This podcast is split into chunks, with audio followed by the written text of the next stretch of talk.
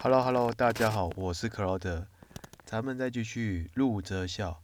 陆则孝，亲有疾要先尝，昼夜侍不离床。三三年常悲咽，居处变酒肉绝。丧尽礼，祭尽诚，事死者如是生。这段话呢，就呈现了孝悌的。举动，尤其像前面所提到的“亲友及要先尝，昼夜侍不离床”这一段话呢，让我想起西汉有名的汉文帝。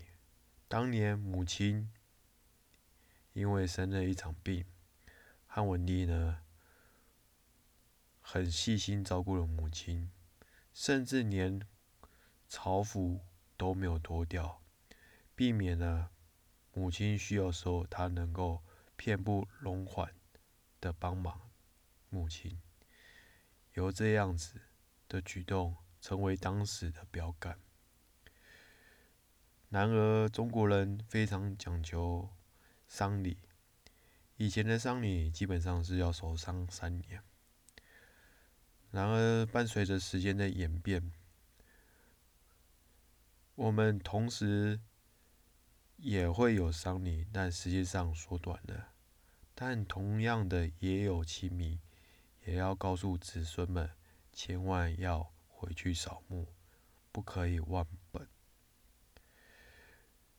所以在以上的种种之下，我们才知道说，不管。我们的亲人，就是指的我爸爸爸和妈妈，还有长辈们，都要用一份真诚的孝心去对待他们。即使是死了，即使是活着，都要很恭恭敬敬的尊重。所以中国人常讲一句“饮水思源”，不要忘本，这是做人最基本。道理，可不是吗？我是克劳德，今天的分享就到这里，下次见，See you，bye。